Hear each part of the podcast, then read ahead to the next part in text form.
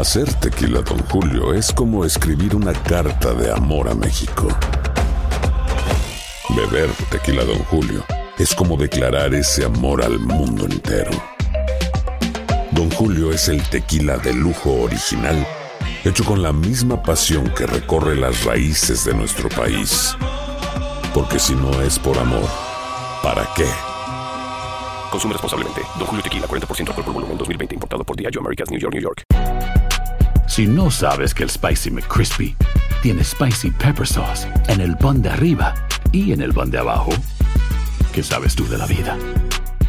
Para, pa, pa, pa. JCPenney tenemos infinidad de regalos para el Día de las Madres hasta el domingo. Ahorra hasta 40% en todo Liz Claiborne y vístela de pies a cabeza con la última moda. Además, aprovecha las ofertas Yes Please, con diamantes y piedras preciosas a 25 dólares para miembros de JCPenney Rewards. ¿Aún no eres miembro? Inscríbete. Es fácil y gratis. Y regálale a mamá todo lo que se merece. JCPenney. Vale la pena. Ofertas válidas hasta el 12 de mayo en selección de estilos. Aplican otras exclusiones. Joyerías excluye de los cupones. Detalles en la tienda jcp.com. Este episodio contiene alusiones de violencia y delitos sexuales. Univisión Reporta es un podcast de euforia. Desafortunadamente, cada año más de 3.8 millones de personas son víctimas de tráfico. Estados Unidos es el destino de miles de personas que son objeto de trata. Según Naciones Unidas, más del 60% de las víctimas son mujeres y niñas. Durante las dos primeras semanas de agosto han podido localizar a más de 200 víctimas. Se han detenido cerca de 2.000 contrabandistas, lo que supone un aumento del 600% en las acciones policiales emprendidas contra estos agentes. La mayor parte de las víctimas son traídas por tratantes mexicanos con fines de explotación sexual. Los pagos eran de 30 dólares por 15 minutos de actividad sexual y la víctima recibía la mitad del dinero.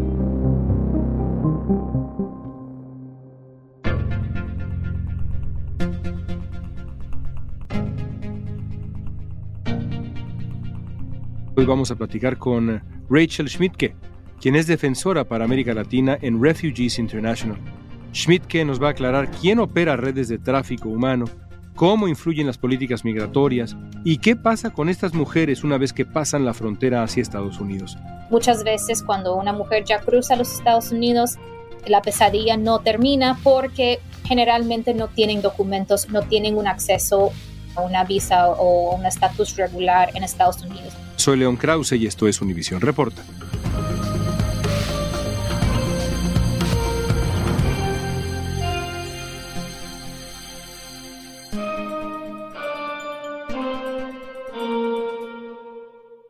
Rachel, ¿de qué tamaño es la crisis de trata de mujeres en México hacia Estados Unidos? Bueno, el gobierno mexicano identificó más de 700 víctimas de trata el año pasado, en el 2021, y cada año va aumentando un poquito en comparación del año pasado, pero bueno, del 2020, por ejemplo, había 663 personas y realmente las cifras no reflejan la realidad. O sea, es muy difícil que una víctima de trata de personas denuncia a ese crimen por muchas razones, pero normalmente las cifras que tenemos son mucho más bajos de la realidad. ¿Quién opera estas redes de trata de mujeres? ¿Quién está detrás? Bueno, grupos ilícitos como carteles, traficantes de personas, gente que muevan contrabando, Muchas veces yo trabajo mucho en el tema de la migración y muchas veces mujeres o personas que pagan, por ejemplo, un traficante, un coyote, eso a veces se convierte en la trata. Entonces, gente así y también hay trata laboral eh, una explotación laboral y eso puede ser en organizaciones que emplean a gente para trabajar, por ejemplo, en una finca en eh, exportación de vegetales o cosas de productos, cultivos, y obligan a la gente a pagar, por ejemplo, una deuda o que se ponen en deuda antes de trabajar y tienen que trabajar gratis. Eso también es trata. Entonces, hay muchos diferentes actores en este tipo de crimen pero lo que es importante resaltar con la trata es que siempre es un acto coactivo o de fraudulente o esforzado. La iniciativa global contra el crimen organizado y otras organizaciones coinciden en que los cárteles están involucrados hasta el fondo en el tráfico de personas en México de forma directa o indirecta. Ahí están. Niñas de hasta siete años son violadas por narcotraficantes quienes luego cuelgan sus prendas interiores en los árboles y a quienes secuestran para explotar sexualmente para que paguen por la travesía. Hay que cuidarles mucho a los niños porque igual los quitaban así. Según el gobierno mexicano, la trata de mujeres ya es el tercer ingreso más importante para el crimen organizado después del tráfico de drogas y armas, y hay grupos emergentes que se han sumado a este negocio ilícito como el Cártel Santa Rosa de Lima o la Unión Tepito. En el caso de las mujeres específicamente, ¿qué características tiene la dinámica de la trata de México a Estados Unidos? Estamos hablando de mujeres que son esclavizadas sexualmente en su mayoría. ¿Qué características tiene? Voy a poner un ejemplo real y luego voy a hablar un poco de las características, pero un ejemplo real de, trata de lo que yo he visto es, en, por ejemplo, hay una mujer que quiere entrar a Estados Unidos desde México y paga a un traficante, a un coyote, llevársela a los Estados Unidos con el prometiendo que van a ayudarle a entrar y también buscar un trabajo, por ejemplo. Lo que sucede es que el, traficante quite los documentos de la mujer y de ahí lo obliga a trabajar de comercio sexual, por ejemplo, por un par de meses para salir de esta situación. Eso es trata, ¿verdad? Y las características generalmente son una situación en la cual la mujer es muy vulnerable, desesperada, quizás no tiene redes de apoyo en su entorno y hay una persona que puede aprovechar de ese tipo de situación para obligar a la mujer a hacer un trabajo que ella no quiere hacer, generalmente el trabajo sexual, pero también otros tipos de trabajos. Entonces siempre hay esa característica de engaño que sucede y muchas veces son mujeres que realmente no tienen muchas otras opciones de apoyo y tampoco opciones para denunciar. Por eso nos preocupamos siempre con las mujeres migrantes porque muchas veces las personas que perpetúan la trata de personas pueden amenazar a la mujer diciéndoles que pueden ser deportadas, por ejemplo, si denuncian. Entonces hay esa característica también de vulnerabilidad. Hablas de las mujeres migrantes que llegan a México por la frontera sur y atraviesan un vía crucis por el país para llegar a la frontera norte, pensando en ellas y en otros grupos particularmente vulnerables, ¿qué indican las investigaciones en cuanto a cuáles son los grupos con mayor probabilidad de ser víctimas de esquemas de trata hacia Estados Unidos? Un grupo muy, muy en alto riesgo son mujeres trans, por ejemplo, gente LGBTIQ, por las mismas razones que dije antes, que a veces no tienen un apoyo familiar, por ejemplo, o han enfrentado discriminación en su comunidad, entonces no tienen ese mismo tipo de ayuda de afuera, entonces si entran en un tipo de situación coactiva, es muy difícil que tengan un apoyo para ayudarles a salir de eso. Estamos hablando de los Estados Unidos y en todo el mundo lamentablemente existe todavía esta dinámica de poder y control y opresión hacia la mujer de lo que yo he visto en América Latina, las niñas y niños adolescentes son también son un grupo muy de alto riesgo. Por ejemplo, he visto a niñas de 14, 15 años que han viajado por las Américas con sus novios y el novio les obliga a ellas a vender sexo para pagar el pasaje de bus o el pasaje de avión o cosas así. Entonces creo que las niñas y niños también, porque confían un poco más o si están viajando solos, por ejemplo, también son muy alto riesgo también mujeres que trabajan en el sector informal, entonces significa que quizás no tienen un contrato laboral que es legal o gente que generalmente trabajan en situaciones informales, especialmente en la agricultura o cultivos, cosas así también. Hay mucha instancia de trata laboral en esos sectores. Los estudios de la Oficina de Naciones Unidas contra la Droga y el Delito indican que al menos el 25% de los casos de trata de mujeres de México a Estados Unidos se trata de migrantes. El organismo también advirtió que es posible que el porcentaje sea todavía más alto porque muchas víctimas no son detectadas. Te preguntaría, Rachel, ¿qué tanto influyen en esta crisis que nos estás eh, describiendo las malas políticas migratorias? Por ejemplo, la militarización de la frontera es un elemento que suma más conflicto al problema ya existente? 100%. Yo creo que las políticas migratorias son una de las raíces principales que fomenta la trata. Entonces, por ejemplo, si una persona no puede entrar a un país de una manera regular, que significa que no tienen documentos o una visa, algún tipo de pasaporte para ayudarles a entrar a un país, generalmente buscan formas de entrar de una manera irregular. Y lo que sucede en esos casos es que buscan a traficantes o entran por rutas donde hay grupos armados, por ejemplo, o grupos ilícitos de crimen. Y eso les pone en una situación mucho más riesgoso donde pueden ser víctimas de trata. Entonces, cuando haya más opciones para entrar a un país de manera regular, la desesperación es mucho más bajo y las personas no están buscando a una persona ilícita, una persona que no tiene un chequeo del gobierno, ¿verdad?, para entrar a un país. Hoy sabemos que esta realidad de la crisis de la frontera no escapa el tráfico humano.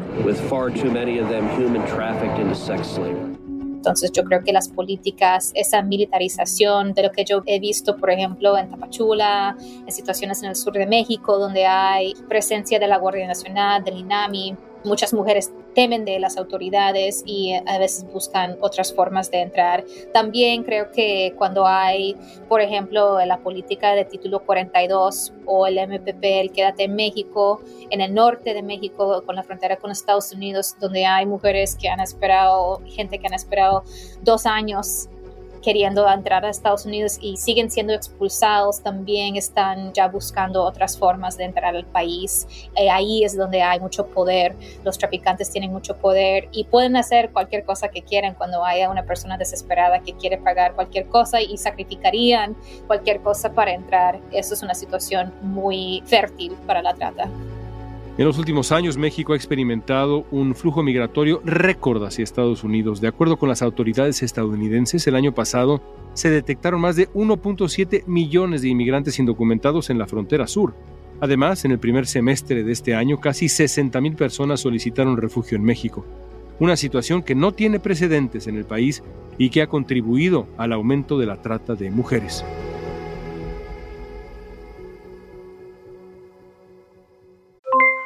Aloha mamá, ¿dónde andas? Seguro de compras. Tengo mucho que contarte. Hawái es increíble. He estado de un lado a otro con mi unidad. Todos son súper talentosos. Ya reparamos otro helicóptero Blackhawk y oficialmente formamos nuestro equipo de fútbol. Para la próxima te cuento cómo voy con el surf y me cuentas qué te pareció el podcast que te compartí, ¿ok? Te quiero mucho.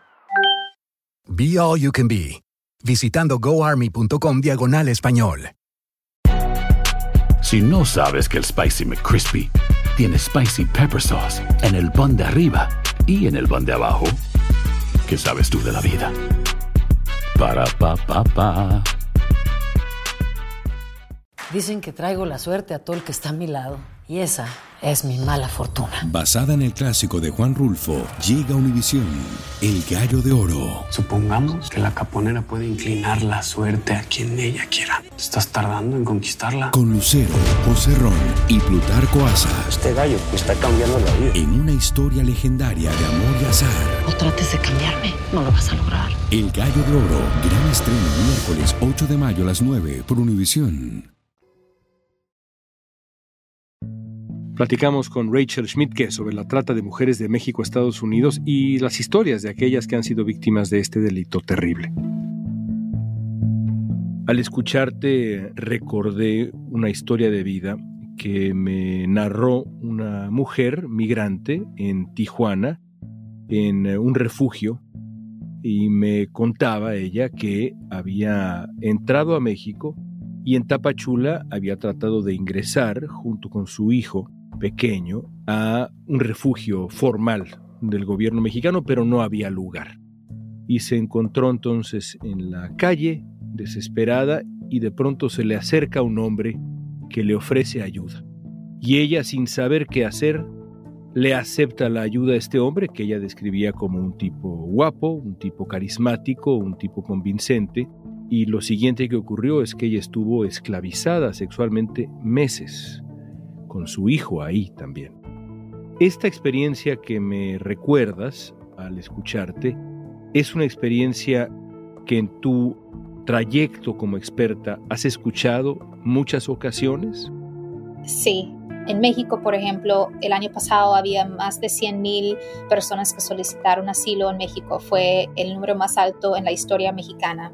Entonces, la infraestructura en el país todavía no está lista o no está suficientemente financiada para responder a las necesidades de tanta cantidad de gente, especialmente cuando Estados Unidos no deja a la mayoría de la gente entrar. Entonces he visto a muchas personas, hasta miles, quedándose en las calles, durmiéndose en las calles porque no tienen acceso a un lugar donde dormir, no tienen plata para pagar a un hotel, por ejemplo. Hay muchos grupos en el norte de México, como tú bien sabes, que aprovechan de la gente, son gente experta en cómo engañar. Entonces, eh, cuando una persona, una mujer especialmente, o un niño eh, están en una situación donde no hay espacios privados, no hay donde quedarse, no tienen acceso a un documento porque quizás han solicitado asilo, pero el sistema de asilo es un poco atrasado en México, entonces puede demorar meses, ¿verdad? No tienen un trabajo digno. Lastimosamente es muy común que hay mucha gente que han sido víctimas se trata, pero también víctimas de violencia en las calles, víctimas de acoso sexual, víctimas de violaciones, etcétera. O sea, cualquier cantidad de horrores existen. ¿Qué te han contado estas mujeres? Tú trabajas, haces trabajo de campo en la frontera entre México y Estados Unidos. ¿Qué te han contado estas mujeres? ¿Qué otros factores comunes encuentras en las historias que escuchas día tras día? Yo creo que el miedo es un factor muy común. Eh, escucho mucho de las mujeres que tienen miedo de salir de los albergues, que tienen miedo de andar en las calles por la noche, que tienen miedo de autoridades. Entonces están en una situación donde hay mucho miedo y con poca gente con quien confiar.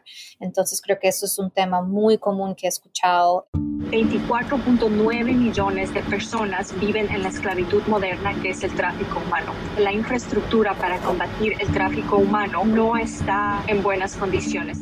Y creo que la otra factor que veo mucho que es demasiado común es como este tema de no tener esperanza, que ya han estado meses, años esperando en México, están en un limbo, entonces están totalmente dispuestas a hacer cualquier cosa que les ayude a salir de su situación, que sea que alguien les promete un trabajo y ellos van, si es alguien que les promete llevárselas a otro país, etcétera. Entonces creo que ese tema de sentirse sin nada de esperanza y listas para sacrificar todo es algo también muy común.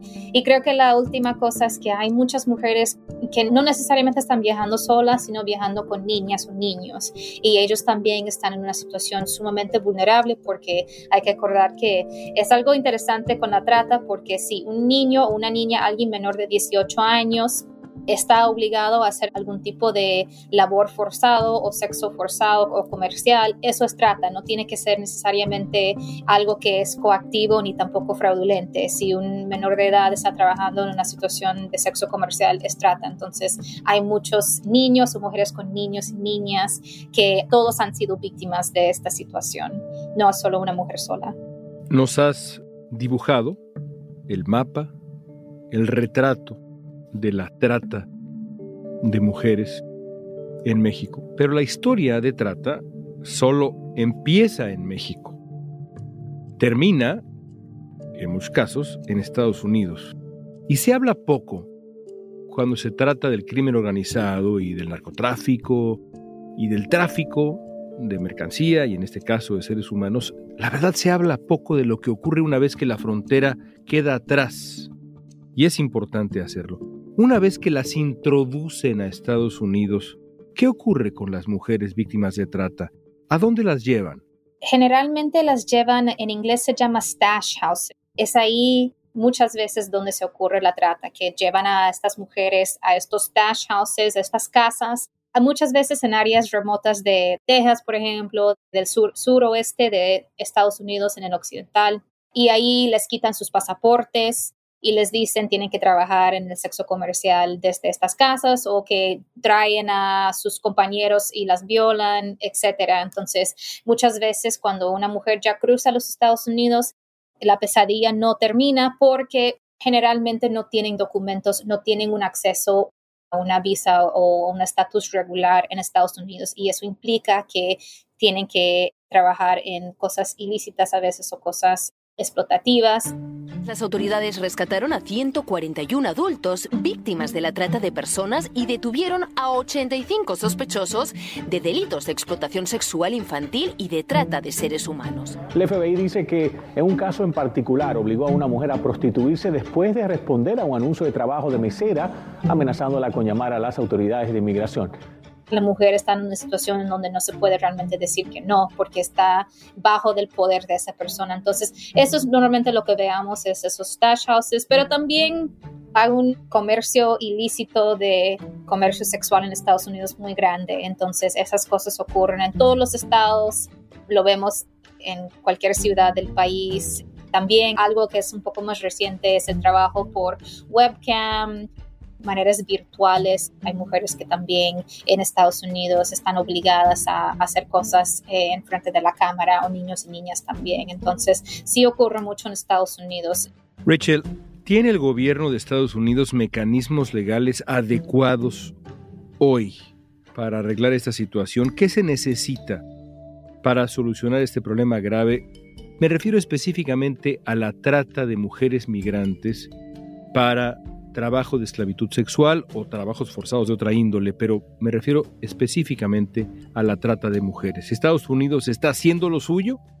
Sí, no. O sea, los Estados Unidos ha dicho realmente desde los años de Trump que la trata de personas es algo que les importa mucho y que quieren intervenir e interrumpir a esos redes de trata. Existen algunos mecanismos, por ejemplo, hay una visa, la visa T en Estados Unidos, que si tú eres una víctima de trata, puedes solicitar esa visa y te dan una protección legal para ayudarte a quedar y permanecer en, en Estados Unidos de una manera legal. También después de la cumbre de las Américas, la Declaración de Los Ángeles, había muchos países latinoamericanos y también Estados Unidos que firmaron, incluso a México, que firmaron esta declaración. Y dentro de la declaración, los países dicen que van a colaborar para reducir los casos de trata, para identificar a los redes de trata y también eh, intervenir en situaciones de tránsito de inmigrantes. Entonces, también a estas obligaciones no son tan fuertes como nos gustaría, lo que se necesita son cosas que suenan básicas, pero son muy difíciles a veces implementar. Primeramente, para mujeres migrantes serían las vías regulares que ya hablamos, que necesitan eh, acceso a documentación, a regularización. Es muy difícil a veces identificar una víctima de trata. Entonces, mecanismos para identificar también son muy importantes en todos los países. Y creo que la última cosa que se necesita es mecanismos para hacer denuncias. Es 98% de los casos de violencia de género, de trata, nunca han sido resueltos. La administración Biden ha lanzado una operación sin precedentes para desmantelar las redes de tráfico de personas en medio de la actual afluencia de migrantes en la frontera entre México y Estados Unidos. Estamos trabajando con mucho cuidado con el Buró Federal de Investigaciones varias agencias dentro del Departamento de Justicia y, por supuesto, nuestros socios en México. El Departamento de Estado acaba de publicar el informe sobre trata de personas de este año. Explica que si bien el gobierno mexicano ha hecho más esfuerzos contra la trata que en años anteriores, todavía no cumple a cabalidad con los estándares mínimos para eliminar este delito.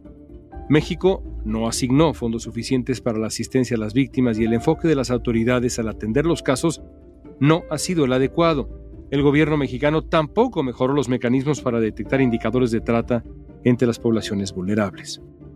Por último, Rachel, si el día de hoy pudieras convencer al presidente de México, en este momento Andrés Manuel López Obrador, de hacer una cosa, una, para por lo menos aliviar este desafío moral que es detener la trata de mujeres una cosa, ¿qué sería? Una de las cosas más importantes sería fortalecer el sistema de justicia. Especialmente en México la impunidad es muy, muy alta dado a la corrupción y los grupos eh, criminales en el país, etcétera. Entonces creo que fortaleciendo ese el sistema aseguraría que las mujeres que han sido víctimas pueden denunciar y que no hay un ambiente donde los grupos criminales pueden realmente florecer y eso creo que es algo un poco complicado en México, pero siento que el sistema de justicia es sumamente importante. Gracias, Rachel. Gracias a ti, León.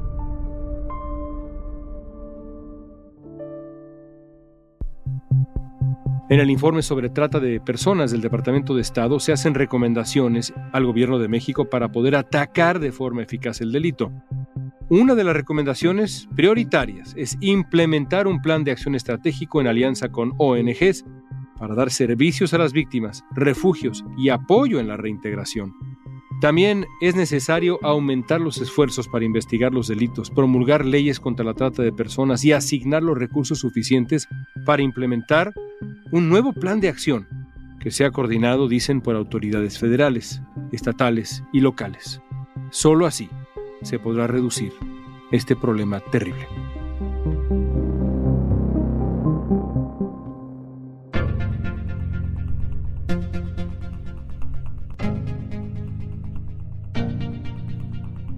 Esta pregunta es para ti. ¿Qué solución encuentras tú para la trata de mujeres? Usa la etiqueta Univisión Reporta en redes sociales y danos tu opinión en Facebook, Instagram, Twitter o TikTok. Escuchaste Univisión Reporta. Si te gustó este episodio, síguenos y compártelo con otros. En la producción ejecutiva, Olivia Liendo. Producción general, Isaac Martínez. Producción de contenidos, Mili Supan. Asistencia de producción, Francesca Puche.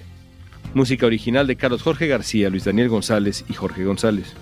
Soy León Krause, gracias por escuchar Univisión Reporta.